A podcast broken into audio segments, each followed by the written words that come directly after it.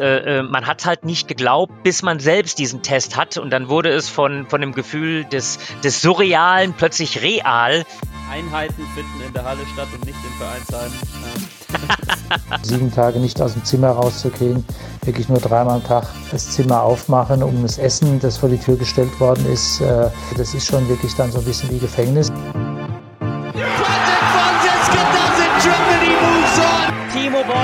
Schraubt, arbeitet an seiner eigenen Incredible turnaround from twice runner-up here, Patricia Solia. Das ist unglaublich, das kann ich nicht glauben. Ping, Pong und Brause, der Tischtennis-Podcast. Mit Richard Brause und Benedikt Probst. No, he does it again! Timo does it for the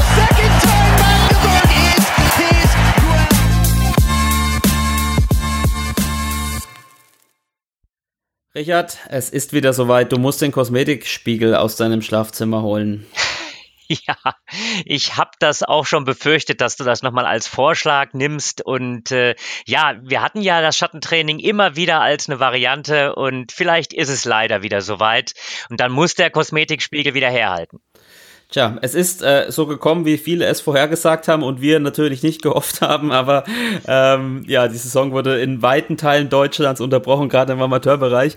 Und auch wir haben uns entschieden, wieder daheim zu sitzen und den Podcast zu machen. Das heißt, wir können uns heute leider nicht sehen. Ja, was ich immer sehr, sehr bedauere, weil äh, Gestik und Mimik, das ist ja ein ganz, ganz wichtiger Teil auch eines Podcasts. Aber ja, ähm, es gibt auch Kopfkino. Ich weiß, wie du aussiehst. Du weißt, wie ich aussehe und äh, ich kann dir sagen, ich sitze hier in einem un unaufgeräumten Büro im Dachgeschoss, ähm, einen kalten Kaffee und ein Wasser dastehen und ähm, kann die Füße hochlegen. Ah, Jogginghose habe ich noch an, wie es fürs Homeoffice gehört. Ja, und, und da ich aus der Leistungssportkonferenz komme und da man tatsächlich das nicht nur das Mikro, sondern auch äh, den, äh, die, die Kamera dabei hat, bin ich natürlich bestens herausgeputzt und habe den Kosmetikspiegel vorher genutzt, um mich ein bisschen hübsch zu machen, solange das in meinen Bereichen möglich ist. Okay, das heißt, du hast noch keinen Kontrollverlust über dein Leben, weil du ohne oder nur in Jogginghose beim Online-Meeting sitzt. Nein, garantiert nicht. Ja, Corona, unser Lieblingsthema, Richard, und ähm, unsere Hörer haben es vielleicht gehört. Wir haben ja quasi nochmal, ich würde fast sagen, so eine zweite Sommerpause gemacht. Aber es lag äh, nicht zuletzt daran, dass es dich erwischt hat äh, mit, mit äh, Corona.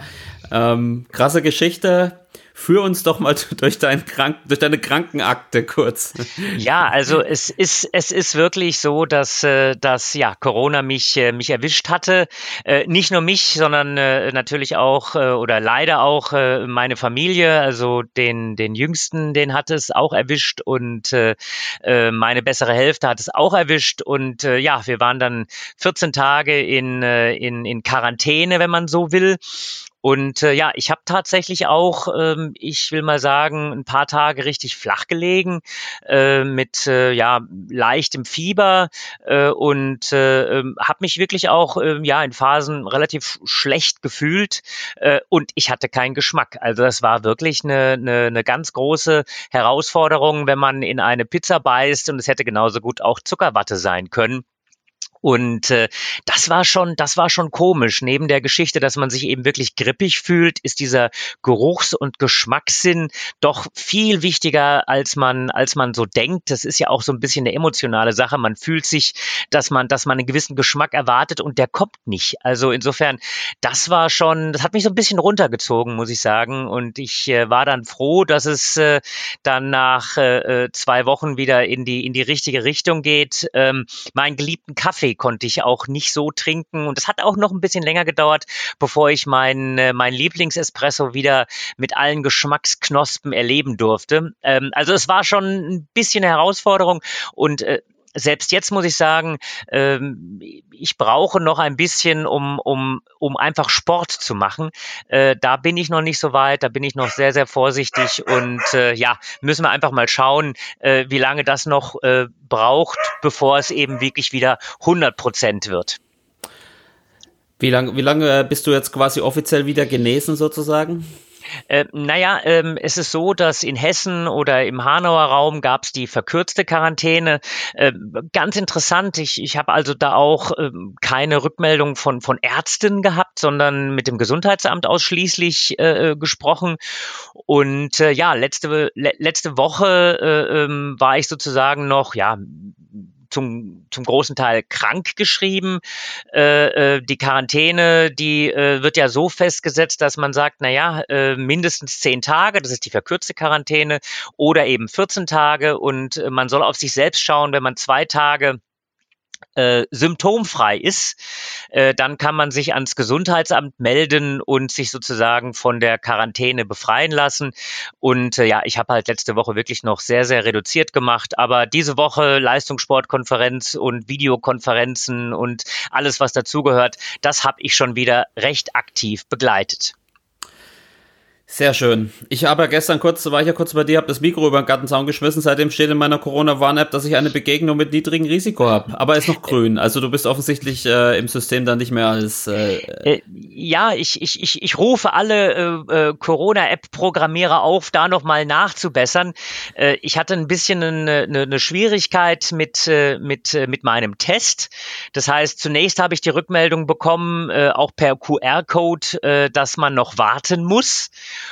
Und äh, dann äh, hatte ich im zweiten, äh, in der zweiten Rückmeldung äh, eben tatsächlich dann den positiven Test.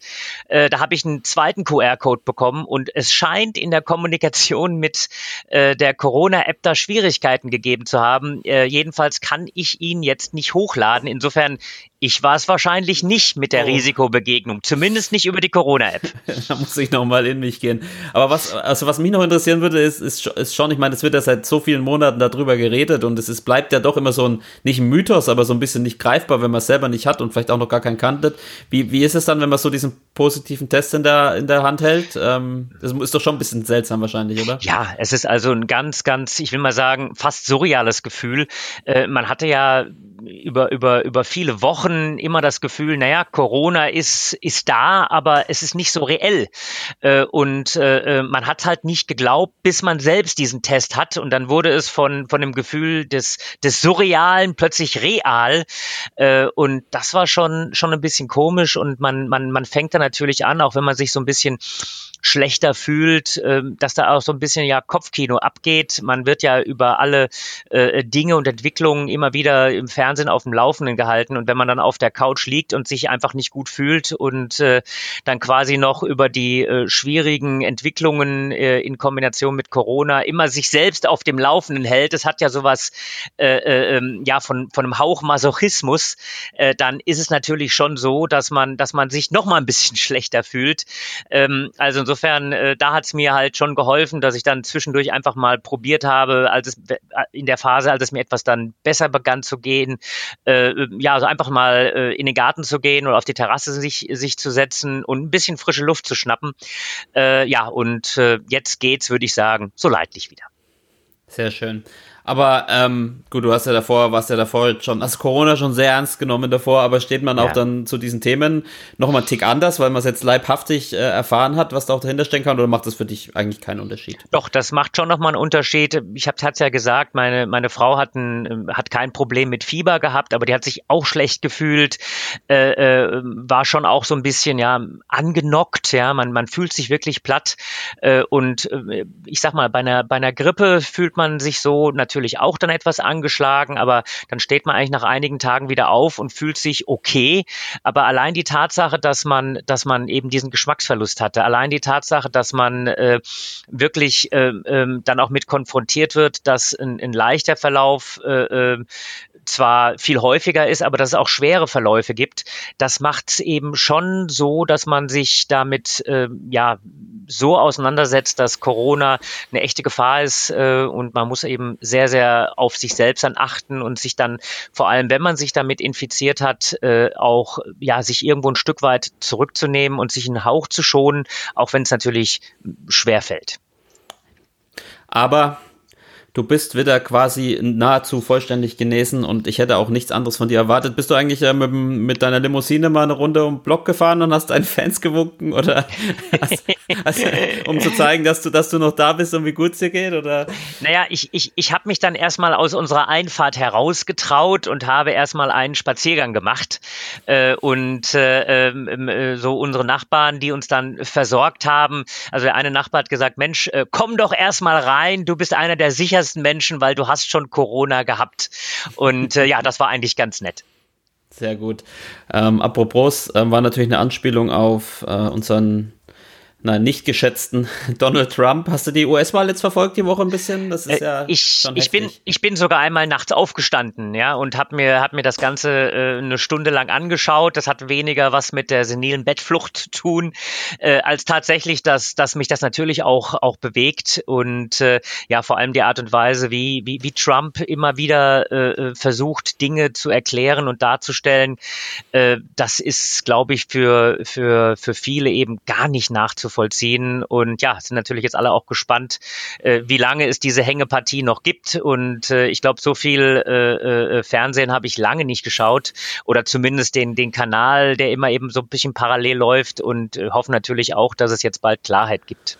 Ja, ich habe tatsächlich auch so viel äh, CNN geguckt wie noch nie und ich äh, bin da auch schon so ein bisschen Fan, muss ich sagen. Also ich, äh, jetzt nicht von CNN, aber von dieser amerikanischen Wahl, äh, Wahlsystem hin oder her, aber ich habe ja den, den Käse in Anführungsstrichen auch studiert, Politikwissenschaft und ich liebe Zahlen und Statistiken und ich gucke seit Tagen ständig, äh, wie sich diese Verhältnisse ändern. Und äh, ich habe jetzt kurz bevor wir aufgenommen haben gesehen, dass er in Georgia jetzt den Trump überholt hat mit irgendwie 5000 Stimmen bei 99 Prozent ausgezählten äh, Stimmen. Also ja, also wie du schon gesagt hast, ich finde das schon auch krass. Ähm, ich habe aber irgendwie das Gefühl, dass er jetzt, äh, dass der, dass der Donald Trump mit seinen, seinen Lügen und seinen, ja, seinen, ja, wie soll man es nennen, Angriffen auf die Demokratie nicht durchkommen wird. Also ähm, weil das war so ein bisschen meine Befürchtung irgendwie am ja. Anfang, ja. Und dann, wenn man selber mal in den USA war, du warst ja auch schon mal auch, ich, ich war, kann mich erinnern, wir waren vor drei Jahren in Philadelphia, das ist ja so die Wiege äh, von, von der USA mit, mit ihrer Liberty Bell und äh, große Convention Center, We Are the People und Verfassung ausgestellt und so.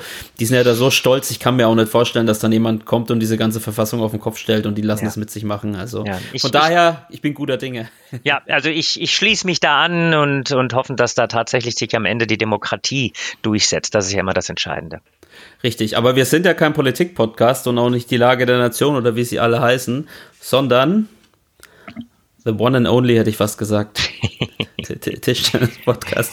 Nein, wir haben ja äh, äh, mit, Mitstreiter mittlerweile. Ähm, sehr gute. Ähm, aber zurück zu Corona, ja, da müssen wir doch nochmal drüber sprechen jetzt, ähm, sowohl im Profi- als auch im Amateurbereich. Im Amateurbereich, wie ich am Anfang schon gesagt habe, wurde ja wieder ähm, ja Anfang letzter Woche oder Ende vorletzter Woche äh, ja dann mehr oder weniger in allen Landesverbänden der Spielbetrieb auch unterbrochen. Das hat natürlich wieder zu verschiedenen ja, Meinungen geführt von ähm, warum unterbrechen wir, es gibt keine nachgewiesenen Corona-Fälle im Tischtennis, äh, bis, bis hin die, die Unterbrechung oder die Maßnahmen gehen nicht weit genug. Ähm, ist ein schwieriges Thema, Richard. Ähm, wie, wie, wie siehst du das ähm, aus, aus deiner Sicht jetzt mal nur auf den Amateurbereich erstmal bezogen oder beziehungsweise sagen wir mal auf den ja, sagen wir mal auf den nationalen Bereich bezogen.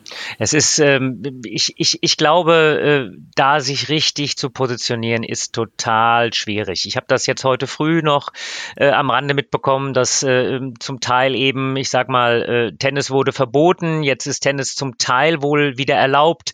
In manchen äh, ähm, Städten ist, ist, ist Tischtennis, äh, ähm, ich sag mal, auch für den Amateursport so erlaubt, dass man einzelne Tische aufstellen kann in in, in, sehr großen Turnhallen. Ja, äh, wenn, wenn man, wenn man, wenn man gestern so ein bisschen ein, äh, so ein Öffentlichkeitsbild eingeholt hat. Aus dem Kopf raus 47 Prozent fanden diese, äh, äh, äh, diese, ja, äh, diese Verbote Amateursport gut, 47 Prozent nicht so gut. Äh, es ist ein ganz, ganz schmaler Grad. Ich glaube, wir müssen auf der einen Seite im Sport unseren Teil eben dazu beitragen, dass wir diesen, diesen absoluten Willen natürlich auch zeigen, dass die, äh, die Pandemie eben eingedämmt wird. Äh, auf der anderen Seite äh, ist es so, dass aus dem Sport ähm, ja bislang dann doch nicht so viele Fälle nachgewiesen äh, sind, die dann eben wirklich so als eine Art Superspreader gelten. Da den, den, den schmalen Grad zu finden, halte ich äh, für fast, fast unmöglich. Ich hoffe, dass wir äh, im Dezember wieder eine Öffnung sehen und bis dahin müssen wir halt das Beste draus machen. Das stimmt, ja. Wir hatten ja auch auf unserem Instagram-Kanal mal gefragt, äh, in Bezug damals noch auf WTTV, Westdeutscher Tischtennisverband, die waren ja die ersten, die das quasi, die Saisonunterbrechung bekannt gegeben haben. Da hatten wir dann damals mal gefragt, äh, ob das jetzt übertrieben ist oder, oder eine sinnvolle Maßnahme. Das war 57, 43, äh, also dafür, dass die Maßnahme sinnvoll ist. Beziehungsweise ich gucke lieber nochmal nicht, dass ich hier Fake News verbreite. Ja, genau, also äh, 57 äh, Prozent fanden es so gut, 43 äh, äh, fanden es nicht so gut, aber Lirum Laum Löffelstiel, ähm, das ist ja fast 50-50.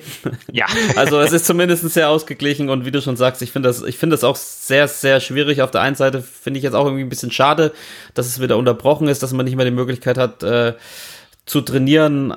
Auf der anderen Seite, nun ja, es sind halt diese Zeiten ne, und manchmal ist es vielleicht sicher oder besserer, irgendwie dann ein, ein bisschen vorsichtiger zu sein. Ähm, als, als es nicht zu sein. Und äh, du jetzt als quasi ja, wie als, als, äh, wie nennt man sich eigentlich, wenn man Corona hatte? Ähm, das ist eine gute Frage. Äh, äh hoffentlich Corona-Genesener. Cor Coronianer? Cor Cor ja, genau. Äh, hat aber nichts mit Herz hoffentlich zu tun, ja. Das sind die, der, der Coronianer, ja. Finde ich interessant. Wir haben so, ein, so, eine, so, ein, so, eine, so eine Wortschöpfung jetzt hier gemacht, Benedikt. Also wir sind da wirklich in allen Bereichen überwegs. Ja, und offensichtlich, der, Ko der Coronianer. Richtig, offensichtlich haben wir das auch vor der Bildzeitung geschafft. Also ich habe da noch, noch nichts gelesen, was, was äh, so, so ähnlich klingt wie Coronianer. Ja. Ja, was glaubst du? Ähm, in den meisten, meisten Landesverbänden ist jetzt äh, bis, bis Ende Dezember äh, unterbrochen. Du als Besitzer der, der Glaskugel, der sie nicht immer zu, zu bedienen weiß. ja, das ist, das ist mein Problem. Ich, ich würde mir so wirklich ein bisschen was von Harry Potter wünschen. Also vor vielen Jahren waren wir mal mit, äh, mit Timo auf der chinesischen Mauer und dann haben die chinesischen Fernsehleute Timo so eine Glaskugel äh, in die Hand gedrückt, um ihn so als Zauberer darzustellen. Ja, ich würde auch gerne etwas in die Zukunft schauen. Ähm, allein äh, ich, ich befürchte, dass wir uns mit dieser neuen Normalität, mit diesen Ups und Downs immer wieder auseinandersetzen müssen. Ich hoffe jetzt zunächst mal, äh, jetzt das geht natürlich weg von, von Wettkämpfen und allem, was dazugehört, dass wir mit dieser, mit diesem Lockdown Light äh, ein Stück weiterkommen, damit wir zumindest im Dezember wieder trainieren. Das wäre ja so mal der allererste Schritt, dass man Tischtennis wieder ja, äh, mit der innerhalb dieser neuen Normalität spielen kann. Darum geht's ja zuallererst mal. Das stimmt. Wir werden sehen. Ähm, es lohnt sich zurzeit auch äh, ein, ein Blick auf die Profis, äh, wo ja jetzt die ja, China-Bubble beginnt. Äh, am Montag, äh, Montag bis Mittag ist, wenn ich das richtig im Kopf habe, der, der Women's World Cup mit, ja. äh, mit, mit Patty Soldia und, und Han Ying von, von uns dabei. Ähm, das ist ja auch krass, die sind jetzt schon seit einer, seit einer Zeit da drüben, ähm, in teils unter extremen äh, Quarantäne-Vorschriften. Äh, äh, ich habe ich hab den Rossi, den Jörg Roskopf, unseren Bundestrainer, mal, mal angefunkt, ähm, der ja auch dort ist und der hat mal so kurz erzählt, äh, wie es dort so ist und das äh, möchte ich jetzt gerne mal abspielen. Ähm, dann geht's weiter. Also wir sind ja nach dem zehnstündigen Flug Frankfurt, Kopenhagen, Kopenhagen, Shanghai, dann Shanghai ins Hotel gekommen. Und das war dann schon echt schwierig. Äh, ja, sieben Tage die Jungs nicht zu sehen, sieben Tage nicht aus dem Zimmer rauszugehen, wirklich nur dreimal am Tag das Zimmer aufmachen, um das Essen, das vor die Tür gestellt worden ist, äh, dann zu essen. Also das ist schon wirklich dann so ein bisschen wie Gefängnis, aber so sind die Regeln. Ähm, danach sind wir nach Weihai gefahren und äh, sind jetzt hier im Hotel und genau das Gleiche nochmal gemacht dann, äh, dass wir auf unsere Quarantänezeit dann auch kommen. Ähm, ja, in Shanghai war es so gewesen, dass man natürlich Kontakt mit den Jungs dann hatte ähm, und auch wieder das gute alte Hoteltelefon dann aktiviert hat weil das Internet jetzt nicht so gerade berauschend gewesen ist. Aber sonst, Chinesen machen alles wirklich hervorragend, äh, wollen wirklich alles dann auch machen, damit es uns auch gut geht. Aber die Bedingungen sind halt so, dass man nicht aus dem Zimmer raus darf. Äh, ich glaube, wir haben den fünften Corona-Test schon hinter uns und müssen jeden Tag äh, Temperatur messen, das dann auch eintragen eingetragenen Formular. Ähm, ja, ist alles sehr streng, wird alles sehr isoliert, wird alles desinfiziert. Ähm, aber ähm, so sind die Regeln hier in China. Die haben jetzt akzeptiert, dass die Jungs dieses Turnier spielen können und sie wollen das Turnier spielen und sie wollen den World Cup und Grand Final gut spielen dass wir heute zum ersten Mal in die Halle gehen durften, heute zum ersten Mal trainieren konnten, war wie ein befreiendes Gefühl für die Spieler, dass wir raus aus dem Zimmer durften und in die Trainingshalle gehen konnten und dort äh, dann auch trainieren könnten. Wir haben äh, zwei Slots, a drei Stunden und äh, waren jetzt heute Morgen von neun bis zwölf und gehen heute Abend nochmal von 19 bis 22 Uhr in die Halle. Und äh, ja, das ist dann schon ein äh, bisschen erträglicher. Dann äh, wird der Tag auch nicht so lange, weil wir ja jetzt schon sehr, sehr viele Tage in Quarantäne sind und äh, waren. Und äh, ähm, ja, dann äh, kann man sich zumindest jetzt wieder bewegen und sich auf seinen Sport konzentrieren. Ja, also das ist schon, schon heftig. Ähm wir hatten ja zum Beispiel jetzt auch, äh, auch die, die, die Ying, die äh, einen, einen positiven Fall auf dem Flug hatte und äh, dann jetzt so vier oder fünf Tage nur mit dem Ballroboter äh, spielen durfte. Von, von, von Patty und den anderen hört man, wenn man irgendwie einen, einen Bustransfer hat, dann äh, wird man gefahren äh, von von Chinesen, die kompletten Schutzanzug anhaben oder es sind nur drei Leute in einem riesigen Bus. Ähm, sieben Tage, glaube ich, oder wie lange haben sie jetzt Quarantäne im Hotel? Also ja. das ist ja schon, schon wirklich extrem. Was kriegst du so mit? Kann man unter solchen Vorzeichen überhaupt irgendwie einen, was kann man da für Turniere erwarten eigentlich? Also es ist schon ein, ein Stück weit eine, eine Wundertüte. Es ist gar keine Frage. Der eine kommt damit ein bisschen besser klar, der andere vielleicht ein bisschen schlechter. Das hängt auch ja etwas damit zusammen, wie man das mental verkraftet. Äh, ähm, man versucht natürlich dann äh, ähm, ja diverse Programme auf den Zimmern zu machen. Aber die entscheidende Geschichte ist, dass wir im Vorhinein gesagt haben, okay, wenn wir das jetzt so machen, wenn wir das spielen, da müssen wir das Beste draus machen. Es ist eine Möglichkeit, sich zu zeigen. Es ist eine Möglichkeit äh, für die Spieler, eine, äh, ja, so eine Art Lebenszeichen von sich zu geben. Äh, guckt, äh, wir sind noch da. Es ist eine Möglichkeit, äh, Tischtennis sich zu präsentieren. Ähm, aber es ist natürlich eine, eine, eine, eine, eine Sache, die eben nicht perfekte Voraussetzungen hat. Aber äh, ja, zumindest wird gespielt. Ähm, es wird gespielt sicherlich unter, wenn sie denn mal anfangen zu spielen, unter, unter sehr, sehr guten Bedingungen. Äh, aber es ist natürlich immer eine ganz, ganz große Herausforderung. Das ist auch ein bisschen, ich will mal sagen, so, ein, so eine mentale Geschichte. Normalerweise macht man für große Turniere nicht eine Vorbereitung zwei Wochen im Hotelzimmer. Und äh, damit wird jeder unterschiedlich umgehen. Damit wird jeder unterschiedlich letztendlich zurechtkommen. Und wir hoffen mal, dass unsere deutschen Spielerinnen und Spieler das, das, das gut machen am Ende. Also eine Frage, die mir da sofort einfällt, ist dann mit den chinesischen Startern, haben die denn die gleichen Bedingungen? Ja. die denn auch in die Hotels oder, oder ja, nicht? also sagen wir mal so, um äh, Chancengleichheit zu, äh, zu gewähren, äh, wäre das vielleicht eine Option gewesen, ähm, aber äh, die chinesischen Starter, die sind natürlich nicht in Quarantäne. Äh, ja, ein bisschen kann ich es nachvollziehen. Wer begibt sich schon freiwillig in Quarantäne, aber um eine Chancengleichheit zu gewährleisten, ähm, ja, hätte man man da vielleicht auch nochmal drüber nachdenken können, äh, wobei wir versuchen das jetzt mal auf Deutschland einfach zu, zu reduzieren. Äh, in Deutschland hätte dann ohne Not sich jemand in Quarantäne begeben müssen, um diese Chancengleichheit darzustellen. Das ist sicherlich auch nicht ganz einfach umzusetzen. Aber das hatten wir im Vorfeld eben thematisiert. Ähm, ja, es ist zur Kenntnis genommen worden, äh, aber äh, die Chinesen trainieren ganz normal. Ja, das finde ich dann auch schon extrem. Man muss überlegen, äh, es, ich glaube, heute in einer Woche geht dann der Men's World Cup los. Die, unsere Jungs konnten jetzt fünf Tage lang gar keinen Schläger in die Hand nehmen. Die haben, konnten vielleicht auch vorm Kosmetikspiegel die ein oder andere Einheit da machen, sofern sie einen dabei haben. Ähm, und sollen dann, also das ist schon, also es steht schon, wie du schon sagst, die Chancengleichheit äh, ist wahrscheinlich dann nicht, nicht unbedingt so gegeben, wie man sich vielleicht als Tischtennis Fan auch, auch wünscht. Aber ähm, hast du, hast du, man, man kann ja auf den sozialen Medien das alles ganz gut verfolgen, äh, auch, auch was Dima und, und, und, und Franz und so machen. Hast du von den beiden mal gehört, wie, also wie es denen so ergeht dort vor Ort? Ja, also äh, ich war immer wieder in Kontakt, sowohl mit Franz als auch mit Dimitri, ähm, ähm, mit Chi oder mit Rossi. Also wir haben da wirklich oder oder auch mit den Spielerinnen. Äh, die entscheidende Geschichte ist, dass äh, natürlich jeder äh, äh, mehr oder weniger gehofft hat, dass die Tage schnell rumgehen, bis sie dann am Ende wieder ins Training einsteigen können. Für Ying war es nochmal eine etwas schwierigere Situation, weil als sie ins Training einsteigen konnte, hat sie dann einen Roboter gehabt. Ähm, ja, mit dem Roboter zu kommunizieren ist nochmal ein bisschen schwieriger. Ich glaube, dass äh, äh, sie aber sehr gut den Roboter jetzt zu bedienen weiß. Äh, es ist tatsächlich keine optimale Geschichte, aber eben, äh, wir wollen ja alle spielen und ja, das ja. steht halt über dem. Das stimmt. Was wir, wenn wir was gelernt haben in den letzten Monaten, dass es kaum perfekte Lösungen gibt. Ähm, vielleicht noch ein Wort zum Roboter. Ist das, ist das besser als gar nicht trainieren? Ist das ein adäquater Ersatz? Wie, wie groß ist der Unterschied zu einem ja, Menschen? Ja, also äh, es ist eine, eine, ich sag mal, eine Ersatzlösung.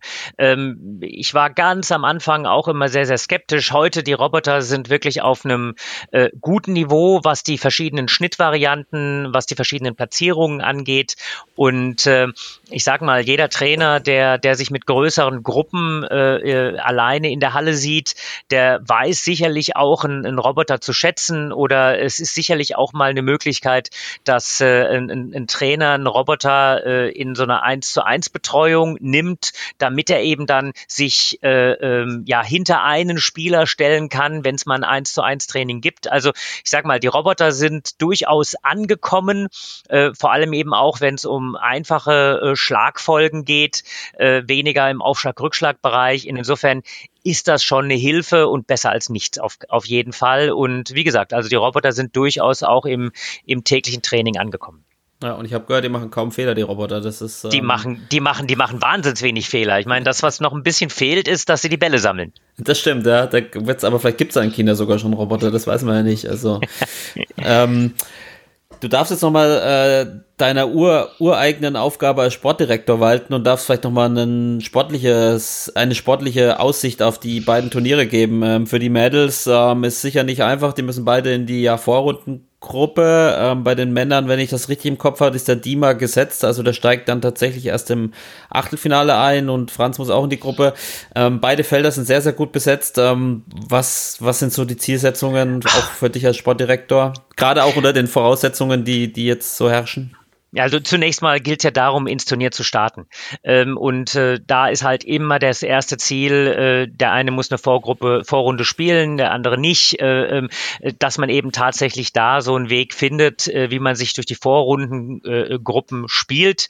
Ähm, und dann im Knockout kann eben jede Menge passieren. Es ist immer ganz gut, wenn man sich so an der Setzung orientiert, wenn man versucht, sich Richtung Viertelfinale zu orientieren. Das ist dann auf jeden Fall schon mal ein, ein, ein sehr gutes Ergebnis. Aber äh, wir hatten es ja vorher ein klein wenig Wundertüte, wie jeder aus den einzelnen äh, Pausen oder Robotereinheiten rauskommt. Ähm, ich hoffe mal, dass wir ähm, äh, alle vier oder alle vier, zwei Jungs, zwei Mädels, dass die das eben insgesamt sehr, sehr gut hinbekommen. Aber natürlich, es bleibt Wundertüte im Augenblick. Tja, dann schauen wir mal, dann sehen wir schon. Ähm aber wir haben ja ganz gute Erinnerungen an den World Cup in den letzten Jahren. Auf, ähm, auf jeden Fall. Da haben wir immer wieder auch gut, äh, gute Ergebnisse gespielt. Gab ja, ist noch gar nicht so lange her, ein Finale, äh, Timo gegen, äh, äh, äh gegen Dimitri. Äh, Petty hat ein, ein, super Ergebnis schon beim Weltcup gehabt mit, mit, dem, mit dem Halbfinale, mit dem dritten Platz. Also insofern, da ist sicherlich eine schöne Tradition. Ich hoffe, die können wir hier fortsetzen aus deutscher Sicht. Wir werden sehen. Ähm, kommen wir zu unserem zweiten großen Thema heute. Wir hatten ja noch vor deiner Corona-Erkrankung äh, ja eine Folge ausgepriesen. Äh, wir hatten sie mal Open Mic oder Open Microphone genannt, wo quasi jeder unserer Hörer einfach mal das abladen kann, das fragen kann, was er möchte. Und ähm, wir haben Tatsächlich hätte ich was gesagt. Wir haben jede Menge Rückmeldungen bekommen und wir bekommen ja auch immer wieder Rückmeldungen äh, per E-Mail. Ähm, grundsätzlich, bevor wir anfangen, ist noch zu sagen, ihr könnt uns natürlich immer schreiben und was fragen, auch gerade per Mail. Ähm, vielleicht könnten wir sogar mal ähm, so eine Kategorie einführen, wo wir dann quasi immer Zuhörerfragen beantworten, weil ähm, ich habe auch noch eine ganze Latte von gerade denen, die uns per Mail in den letzten Monaten geschrieben haben, an Fragen, die, die alle noch so auf Halde. Ähm, die müssen wir vielleicht irgendwann auch mal abarbeiten, äh, Richard. Aber ja. Ähm, ich würde mal anfangen. Ich hatte, ja, fang mal an. Ich fange mal, ich, ich fang mal an, bevor ich mich hier wieder verbabbel. Ähm, ich ich fange mal an mit einer mit einer Audionachricht, die wir via Instagram bekommen haben. Äh, Richard, lausch mal die Ohren. Hallo, lieber Podcast. Erst einmal vielen Dank dafür, dass ihr es so gut macht.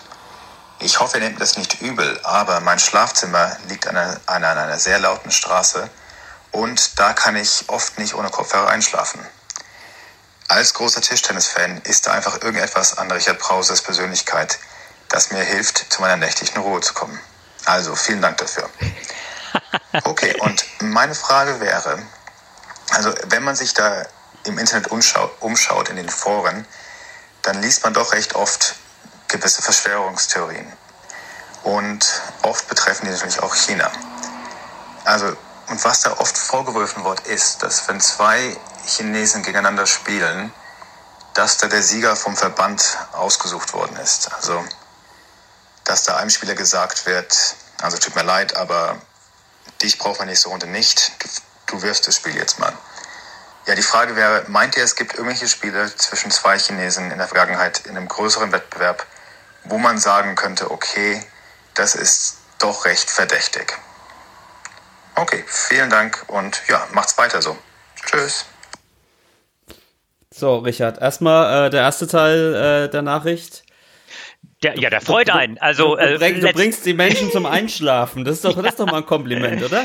Ja, also ha, habe ich auch noch nicht so oft gehört. Meist sagen die meisten Mensch hier, der Brause soll mal ein bisschen ruhiger werden. Aber äh, vielleicht habe ich ja im, mit zunehmendem Alter tatsächlich auch äh, so einen kleinen äh, Bereich, äh, wo ich eben beruhigend wirke. Ich gebe das mal an meine bessere Hälfte weiter, die äh, äh, mir eben auch manchmal sagt, ich bin viel zu unruhig. Also ich versuche weiter Ruhe auszustrahlen. Ich nehme das als ein positiven Bereich.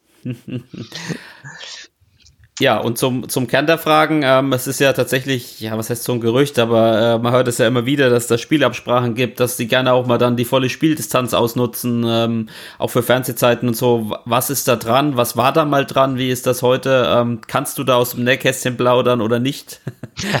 ja, also sagen wir mal so, diese, diese Gerüchte haben sich vor, vor vielen Jahren viel häufiger äh, gehalten. Ich muss äh, sagen, äh, seit ich jetzt hier Sportdirektor bin und das, das verfolge, äh, da, äh, dadurch, dass sich die Chinesen insgesamt geöffnet haben, dadurch, dass äh, äh man auch äh, so ein bisschen diesen Austausch mit, äh, mit vielen hat und weiß, wie viel da für die einzelnen Spieler dranhängt, äh, glaube ich, dass das äh, in der heutigen Zeit eben nicht mehr so eine äh, äh ne, ne Rolle spielt. Ähm, die haben alle auch das Ziel, Weltmeister zu werden. Die haben alle auch diese Voraussetzungen, wenn sie was gewinnen, dann geht's richtig in, in Preisgelder, da geht's richtig in, äh, in äh, äh, hohe Belohnungen, die in China auf sie warten. Das geht ja nicht nur über die Spieler, das geht dann auch zu dem, äh, zum Trainer, der dahinter ist. Und äh, also ich würde im Augenblick äh, das so einschätzen, dass diese äh, Absprachen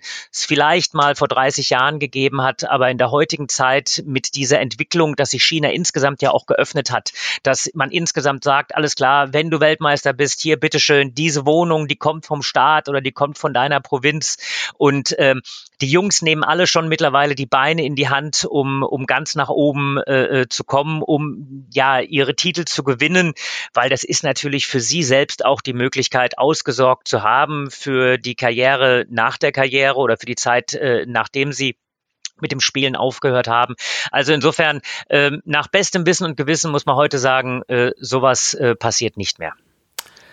Sehr gut. Vielen Dank an der Stelle an Jonas Kamera, natürlich auch für das Lob, das nehmen wir immer gerne an und für die spannende Frage. Nächste Frage ist TTV Ettlingen. Wie steht ihr zu Ricardos Kolumne? Also gemeint ist Ricardo Walter und ähm, gemeint die Kolumne im Tischtennismagazin. Ähm, ich habe jetzt gar nicht dass die Ausgabe, die heute gekommen ist, noch gar nicht gelesen. Ich weiß nicht, ob er da was wieder geschrieben hat. Also meine Meinung dazu ist, ich finde es gut. Der, der Rick ist ja auch ein sehr meinungs, äh, meinungsstarker Spieler, meinungsstarker Mensch und ja, sowas kann man ja immer gut gebrauchen und äh, darüber hinaus auch noch ein ziemlich lustiger Kerl und alles, was ich bis jetzt so gelesen habe, fand ich eigentlich, fand ich eigentlich gut und äh, ähm, das müsste ja auch in deinem Sinne sein, sofern es nicht ja. gegen den Sportdirektor geht. Natürlich. Also es, ja. ja, also es ist tatsächlich so, dass der Ricardo Walter ein sehr, sehr reflektierter Spieler ist, der, der Tischtennis versteht. Ähm, das ist, äh, wenn jeder, der ihm mal so ein bisschen näher gekommen ist oder der die Chance hat, äh, sich mit Rick oder auch mit seinem Bruder, mit Gianluca Walter über Tischtennis zu unterhalten, der merkt, welchen, welches, welches profunde Wissen in der Familie Walter über, über Tischtennis herrscht. Und ich finde, sind seine Auseinandersetzungen äh, mit Tischtennis in der Kolumne. Vor allem auch, vielleicht ist das äh, darauf bezogen, auch die Anfrage, äh, eine der letzten Kolumnen, äh, wo er sich damit beschäftigt hat, äh, äh was passiert mit äh, WTT. Äh, da gibt es ja diese Voraussetzung, dass man äh, über die Weltrangliste sich in erster Linie da hineinspielt, dass es viel schwieriger ist, äh, dann von Spielern, die, ich sag mal, nicht unter den ersten 30 sind, äh, da nach vorne zu kommen, weil eben die, die, die großen Turniere mit einem Weltranglisten-Cut äh, einhergehen und nur dann, wenn man bei den großen Turnieren teilnimmt, kann man entsprechend auch Weltranglistenpunkte auf dem ganz hohen Niveau sammeln. Äh, und es ist natürlich viel schwieriger für einen äh, etwas, äh, ich sag mal, Spieler aus der in Anführungszeichen zweiten Reihe oder in der Weltrangliste zwischen 40 und 80, äh, dann genügend Punkte auf den möglicherweise kleineren Turnieren zu sammeln, um sich dann für ein mögliches Grand Smash zu qualifizieren. Äh, darüber äh, kann man sicherlich äh, äh einfach nachdenken oder muss man nachdenken. Im Augenblick ist ja WTT noch im Entstehen und, und es werden viele äh, Gedanken ausgetauscht. Ähm, und ich, äh, ich gehe damit mit Rick konform, dass man ein System finden muss, das auch eine gewisse Durchlässigkeit hat. Ähm, das ist halt eine, eine, eine ganz große Schwierigkeit, wenn man geschlossene Systeme hat, in denen nur Spieler eben dann teilnehmen dürfen, die schon eine hohe Weltranglistenposition haben, innerhalb dieses geschlossenen Systems, aber dann sehr einfach viele Weltranglistenpunkte sammeln, ja, dann bleiben sie natürlich auch oben. Also insofern, äh, ich kann das voll nachvollziehen und äh, bin da sehr gespannt, wie WTT sich damit zukünftig auseinandersetzt. Sehr gut. Ähm, nächste Frage von Roshi90. Spielen die Profis wirklich mit dem Equipment, welches man im Laden kaufen kann, lieber Richard? Das ist auch eine Frage für dich. Ja, also äh, tatsächlich spielen sie mit, äh, mit dem Equipment. Äh, mitunter gibt's dann äh, mal einen Prototyp eines speziellen Holzes, äh, äh, was dann eben mal probiert wird. Aber und, und vielleicht kann man, kann man dann so ein bisschen diesen, ähm, ja, diese diese, diese Idee erklären, warum man mitunter immer hört, naja, das sind ganz andere Dinge, ganz andere Materialien. Was tatsächlich die Profis äh, machen, beziehungsweise mitunter von den Firmen äh, gemacht bekommen, ist diese Auswahl der verschiedenen Belege.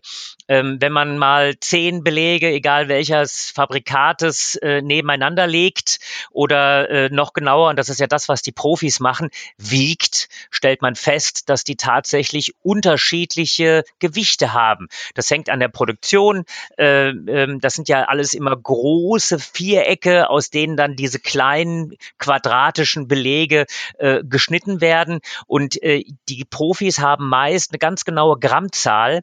Und wenn ich jetzt einfach in den Laden gehe und mir zehn Belege aussuche und feststelle, naja, da gibt's äh, äh, sechs verschiedene Grammzahlen, dann ist es natürlich so, dass, äh, dass die Profis stört.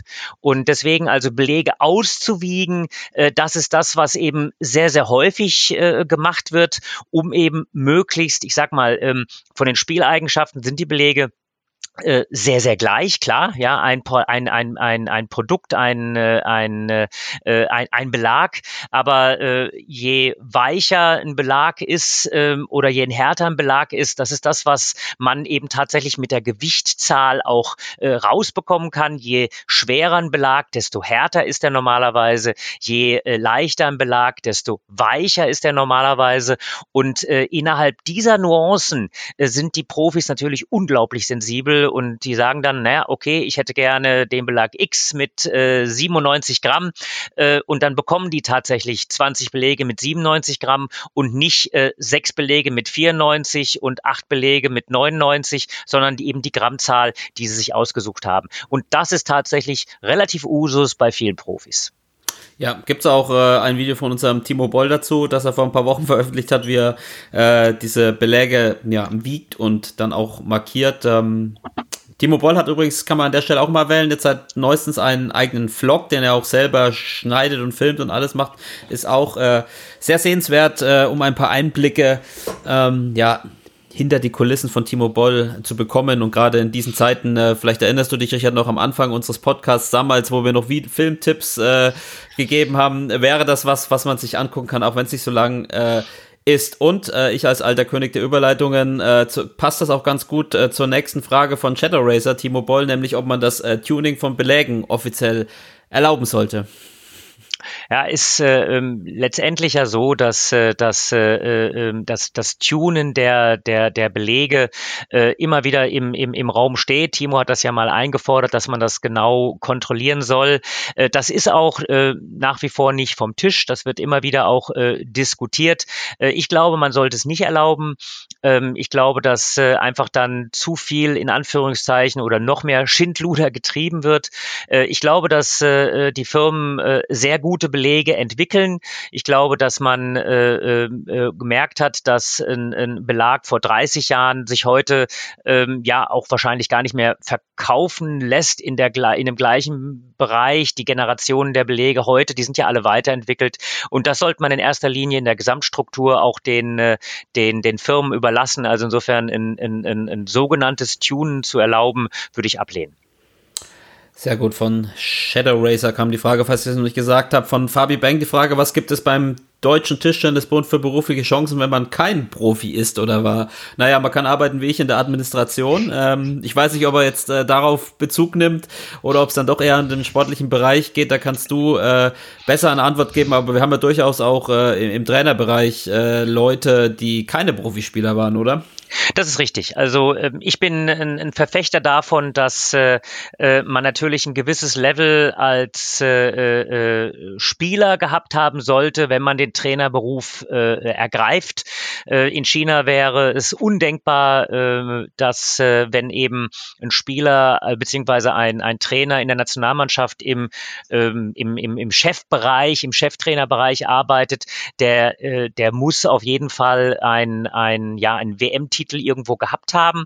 Ähm, es gibt ein, ein, paar Ausnahmen, die sind dann aber auch nicht in diesem Cheftrainerbereich. Zum Beispiel der langjährige Trainer von, äh, äh von Zhang Yike äh, äh, ähm, war nie selbst Weltmeister, wenn ich es jetzt im Kopf habe aber eben äh, diese, diese, diese, diesen Background ist eben unglaublich wichtig. Und ich denke, dass es äh, eine Chance ist äh, für, für, für, für Spieler eben dann in diesen Trainerbereich zu gehen. Aber äh, ich glaube, dass es notwendig ist, als Trainer diesen, diesen grundsätzlichen Background zu haben, ohne selbst jetzt Nationalspieler gewesen zu sein. Also insofern, ähm, als Trainer hat man eine Möglichkeit, sich hineinzuarbeiten, aber nochmal, man soll ein gewisses Level äh, gehabt haben. Äh, und beim DTDB gibt es natürlich trotzdem trotzdem eben ein paar mehr Möglichkeiten äh, noch, ja. Also Benedikt mit deiner Rückhand äh, in den Öffentlichkeitsbereich, ja. Äh, ich denke an, äh, an, ähm, äh, an die Position des Leistungssportreferenten. Ich denke an, an viele Dinge im, im Nachwuchsbereich, die, die wir eben auch bearbeiten. Aber immer ist es gut, so ein Background-Tischtennis zu haben, um einfach dieses Grundverständnis an den Tag zu legen dieses äh, spezielle Grundverständnis und diese spezielle Mentalität, die Tischtennisspiele haben. ja. ähm, Michael 1307, wie gestalte ich effektives Training und ein Trainingsplan für die Woche? Das ist natürlich jetzt ein, ein Thema, wo wir ganzen, ein, wahrscheinlich einen ganzen Podcast mitmachen könnten. ja. Ähm, ist als auch, glaube ich, allgemein gemeint, nicht auf, auf Corona. Ähm, vielleicht deine drei goldenen, deine drei goldenen Tipps, wie gestalte ich ein, ein effektives Training? Oh ja, also äh, letztendlich, äh, ich, man könnte da 30 Tipps draus machen, aber sich ja. zu sich zu reduzieren auf auf auf die auf das Notwendige. Wenn ich ne, ne, einen Wochenaufbau habe und tatsächlich sage, ich äh, trainiere viermal in der Woche, um einfach mal so eine Orientierung zu haben, dann äh, gehen wir, um einfach mal so eine so, so eine Orientierung zu haben, vom Einfachen äh, zum zum Schweren zum Einfachen. Also bedeutet es, wenn ich jetzt den Montag habe als ein als ein beginnendes Training mache ich die Übung vielleicht etwas einfacher, etwas länger und äh, schaue, dass die Ballwechsel länger werden. Ja, also das ist das, was man immer wieder auch bei den Profis sieht, äh, diese ähm, dieser Mut zur Einfachheit, gar nicht so komplizierte Ballwechsel. Ähm, Im zweiten Teil äh, würde man dann sagen, Mensch, hier am, äh, am Dienstag äh, gehe ich ein bisschen mehr ins, ins Unregelmäßige rein. Äh, ins Unregelmäßige bedeutet, dass man äh, die Ballwege äh, gar nicht unbedingt jetzt, äh, ähm, äh, ich sag mal, die, die werden dann verkürzt unterm Strich, weil es ja viel schwieriger ist, aber man versucht eben mit Alternativplatzierungen, mit entweder oder oder mit Ballplatzierungen, die der Gegenüber anspielt, wo der Spieler selbst nicht genau weiß, wo der Ball hinkommt, dieses unregelmäßige ähm, so ein bisschen zu, zu pushen. Am dritten Tag würde man dann ähm, noch mehr oder beginnen mehr und mehr im Aufschlag-Rückschlag-Bereich zu arbeiten. Das hat man schon im Unregelmäßigen, wo man dann letztendlich auch kombinieren kann und dann eine unregelmäßige Übung mit Aufschlag-Rückschlag beginnt oder eben dann auch schon eine Aufschlag-Rückschlag-Übung einbaut und im, im dritten Tag, wie gesagt, dann noch mehr im Aufschlag-Rückschlag-Bereich sich, äh, äh, sich bewegt. Äh, Aufschlag-Rückschlag-Bereich bedeutet natürlich auch, dass man so ein bisschen überlegt, was für ein Grundsystem habe ich denn? Was will ich denn spielen? Ja, es macht keinen Sinn, äh, äh, wenn ich ein vorhandlastiger Spieler bin und ich trainiere das nicht. Ein vorhandlastiger Spieler, dazu gehört es dann, äh, Dinge zu machen, dass ich Aufschlag spiele und versuche danach mit meiner Vorhand in Position zu kommen. Oder wenn ich ein rückhandlastiger Spieler bin, eben dann viel aus dieser Rückhand Hälfte bewusst. Wir haben ja zum Teil auch Spieler, die die Rückhand äh, zum Teil eben auch aus der Mitte spielen, wenn sie sehr rückhandlastig sind, dass man das eben äh, so in Position bringt, dass man sagt, hier, ich erarbeite technisch, taktisch am dritten Tag nochmal meine Stärken und mein Grundsystem.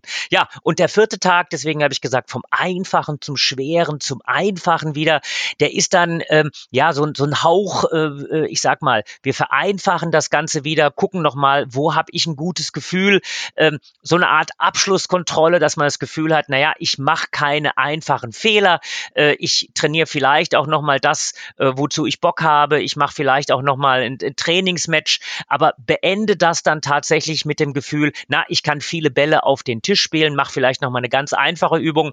Ähm, dann lecke ich meine Wunden einen Tag und versuche mich gut zu erholen, um dann eben am sechsten Tage nicht auszuruhen, sondern eben dann einen hoffentlich erfolgreichen Wettkampf zu spielen.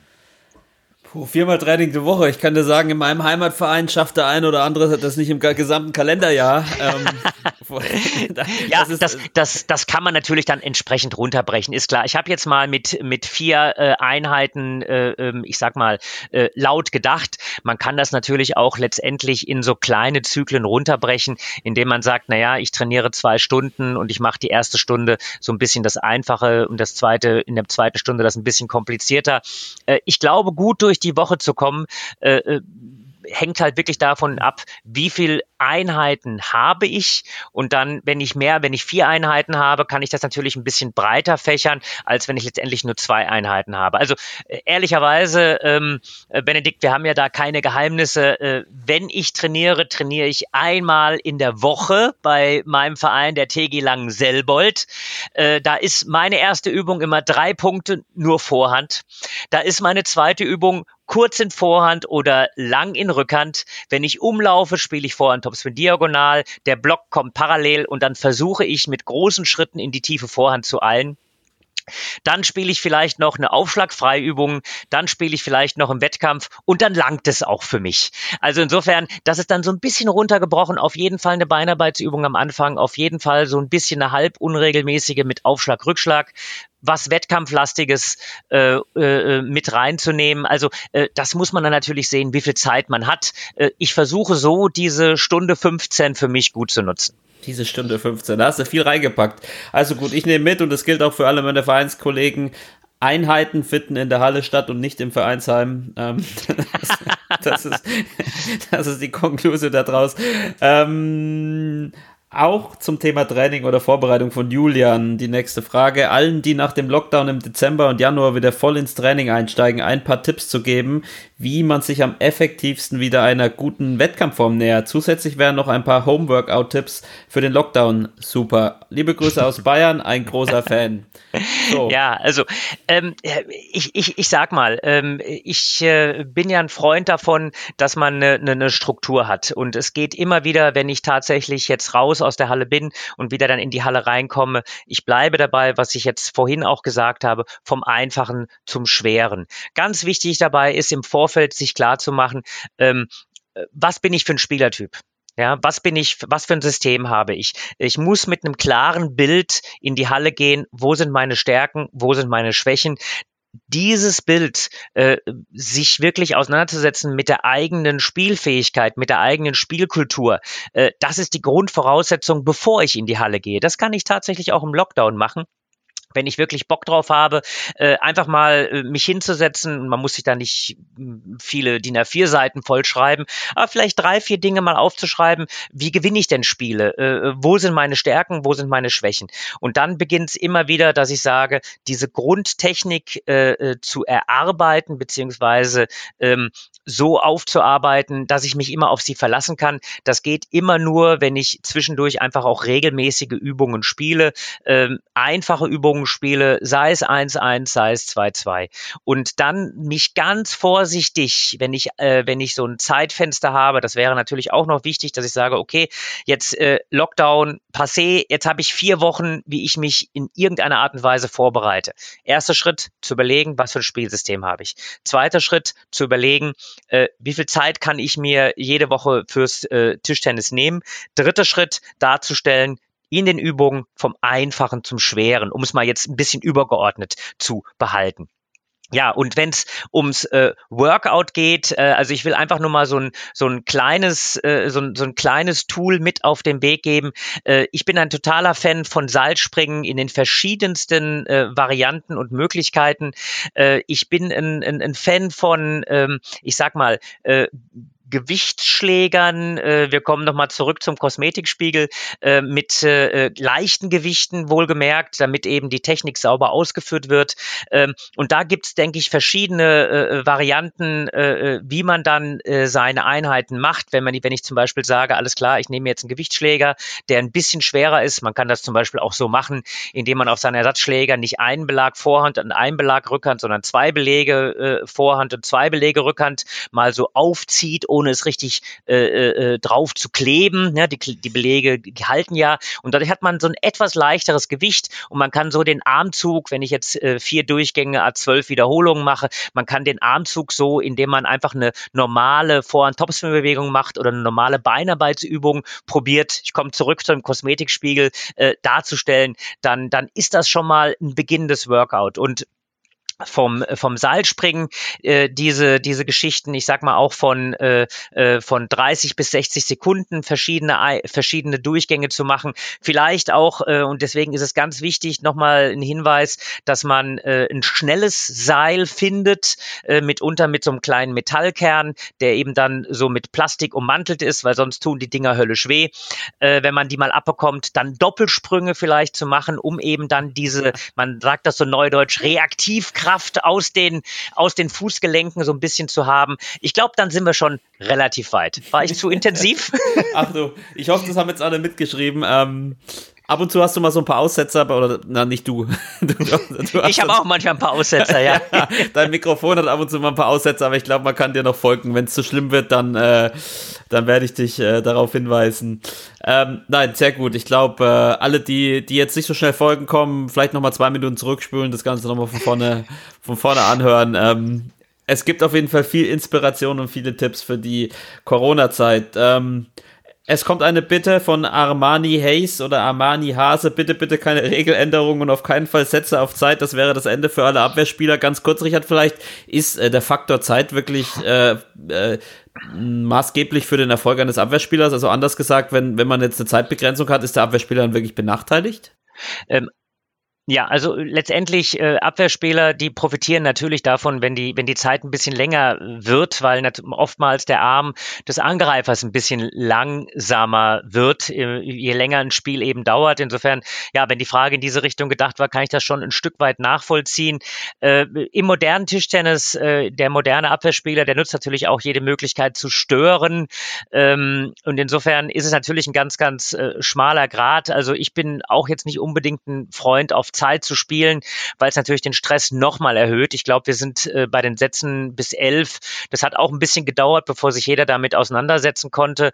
Äh, ähm, ich bin ein Freund davon, von diesem Sudden Death Punkt. Das fände ich spannend, das finde ich interessant. Äh, aber ansonsten, ja, kann ich das schon nachvollziehen, dass ein Abwehrspieler jetzt nicht unbedingt äh, äh, verkürzte Sätze haben möchte, sondern einfach auch diesen Rhythmus haben möchte, äh, den man mitunter braucht. Man sieht das ja häufig bei Abwehrspielern, dass die so ein bisschen brauchen, um eben einen Touch für die Abwehr zu bekommen. Und äh, ja, und Abwehrspieler sind äh, ungemein wichtig. Das ist zum Teil das Salz in der Suppe, hätte ich gesagt. ähm, Sehr gut. Jetzt haben wir noch eher ja eine Meinung von Christian Stöckel. Er sagt äh, zum Thema Saisonunterbrechung, ähm, es ist ja auch eine längere Saisonunterbrechung das Streichen der meisten Rückrundenspiele. Wir spielen zum Beispiel erst am 1. März wieder und haben dann nur noch vier Spiele. Ich kann nicht nachvollziehen, warum man ohne Not für so einen langen Zeitraum absagt. Man hätte im Dezember immer noch entscheiden können, wie es danach weitergeht und gegebenenfalls Spiele ab April nachholen können. Ja, also ist sicher auch was Wahres drin, wäre auch eine Option gewesen. Ich glaube, die, die Meinung ist auch völlig, äh, völlig legitim vom Christian. Ähm, sind wir wieder irgendwie an dem Punkt, dass es schwierig nach richtig und falsch zu entscheiden oder es gibt keine perfekte Lösung. Ja, also ich komme ich komm nochmal zurück, 47 Prozent waren äh, pro äh, Einstellen Amateursport, 47 Prozent ja. dagegen. Das ist, das ist wirklich eine Sache und, und äh, das ist die einzige Sache, auf die ich jetzt nochmal so zu sprechen kommen will. Ähm, einfach so ein Hauchverständnis. Ähm, nicht unbedingt immer für die einzelnen Entscheidungen, äh, denn äh, man wird es nie allen recht machen. Aber äh, wir versuchen innerhalb des DTDB viele, viele dieser Entscheidungen extrem abzuwägen. Wir versuchen wirklich in der Diskussion Sachen zu entwickeln und am Ende müssen wir entscheiden und äh, bei so engen äh, äh Ansätzen und bei so, so äh, Dingen, wo man ja auch fast eine Philosophie äh, dahinter äh, ja sieht, äh, Stichwort Risikogebiete. Äh, soll ich es erlauben, in Risikogebieten zu spielen oder nicht zu spielen? Das ist zum Teil auch eine Philosophie, in dem, wenn unsere Bundeskanzlerin sagt, äh, Mensch, äh, verzichtet auf Reisen, ist es schwer für ein Tischtennisspiel in einem Risikogebiet das stattfinden zu lassen, wenn es die, die, die, die, die Vereine nicht möchten. Also insofern, da bitte ich einfach immer nur um zumindest ja ein bisschen Verständnis, dass man es natürlich den meisten oder den, den immer nur dem einen Teil recht machen kann. Die nächste Frage von Raphael Kach. Warum ist Tischtennissport vorhandorientiert, lieber Richard? Ja, also der Vorhand-Topspin ist ja zunächst äh, nach wie vor der gewinnbringendste Schlag insgesamt. Man hat eine etwas andere Position zum Vorhand-Topspin. Man kann sich da so ein bisschen mehr Platz machen. Es ist einfacher und relativ natürlich auch aus der Rückhand auch umzulaufen. Wobei eben mittlerweile die Rückhand extrem an, an, an Wertigkeit, an Wichtigkeit äh, äh, gewinnt. Äh, man denke an Zhang Yike, man denke äh, an, auch an Malong, der ja extrem vorhandlastig gewesen ist und die Rückhand hat er jetzt dann letztendlich ja nachgezogen. Äh, das war wahrscheinlich so einfach der, ja, der entscheidende kleine Unterschied, warum er jetzt so dominant ist. Man denkt an Harimoto, an Ovtcharov. Also unterm Strich ist die Rückhand annähernd gleichberechtigt ähm, mit der Vorhand aus der Rückhandseite, ist nach wie vor trotzdem ein natürlicher Schlag. Also insofern, äh, man hat ein bisschen mehr Durchschlagskraft, man schwingt ein bisschen mehr. Deswegen ist der Vorhand Topspin nach wie vor der durchschlagskräftigste Schlag. Aber die Rückhand, die holt extrem auf im modernen Tischtennis. Sehr gut. Letzte, ja, letzten zwei Fragen zu einem Thema, nämlich äh, zu World Table Tennis. Wir hatten ja letzt, in der letzten Folge, lang ist sie her, äh, den guten Joachim äh, Davy da, äh, der ja da vor allem für die Videosachen zuständig ist. Aber die T ITDF hat jetzt ihr Spielsystem für das World Table Tennis Turnier in Macau äh, bekannt gegeben und ich bin da jetzt auch nicht so drin, aber ähm, um es mal zusammenzufassen, ähm, da werden je nach Runde verschieden viele Gewinnsätze gespielt, teilweise nur bis acht, äh, aber meistens immer mit Sudden Death Punkten bei zehn beide, außer in den Entscheidungssätzen. Ähm, die Gesetzten spielen ihre Setzung, glaube ich, aus, aber nur mit drei Gewinnsätzen. Also ist ziemlich viel durcheinander, würde ich mal sagen. Äh, man muss sich da ein bisschen einlesen. Ähm, die, ich sag mal so, die Reaktion von den Fans, die waren gemischt und so ist das auch äh, bei äh, unseren Zuhörern. Und ich lese mal kurz ähm, die beiden Nachrichten vor. Einmal von Adrian Briss, ähm, der hat geschrieben, was haltet ihr von dem neuen Spielsystem beim World Cup? Ähm, ich nehme an, er meint World Table Tennis. Ähm, weil beim World Cup ist, soweit ich weiß, das klassische Spielsystem. Ja. Und der Yoshi, der hat ein bisschen mehr geschrieben. Er hat geschrieben, hallo, ich denke, über das neue World Table Tennis Format sollte man diskutieren. Meiner Meinung nach ist das Konzept alles andere als fördernd für die Attraktivität von Tischtennis.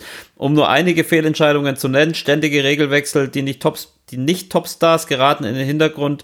World Table Tennis hat noch keine Geschichte. Es ist schwer, sich wieder auf etwas komplett Neues einzustellen, ähm, obwohl die World Tour aus meiner Sicht doch schon sehr ausgreift und attraktiver Sportevent war. Und außerdem hat der Tischtennis-Fan, von dem der Sport eigentlich lebt, nichts zu sagen und kann viel zu wenig mitgestalten, nur weil ein paar Marketing-Experten meinen, das sich selber verwirklichen zu müssen, aber komplett auf unseren Sport äh, Tischtennis zu denken.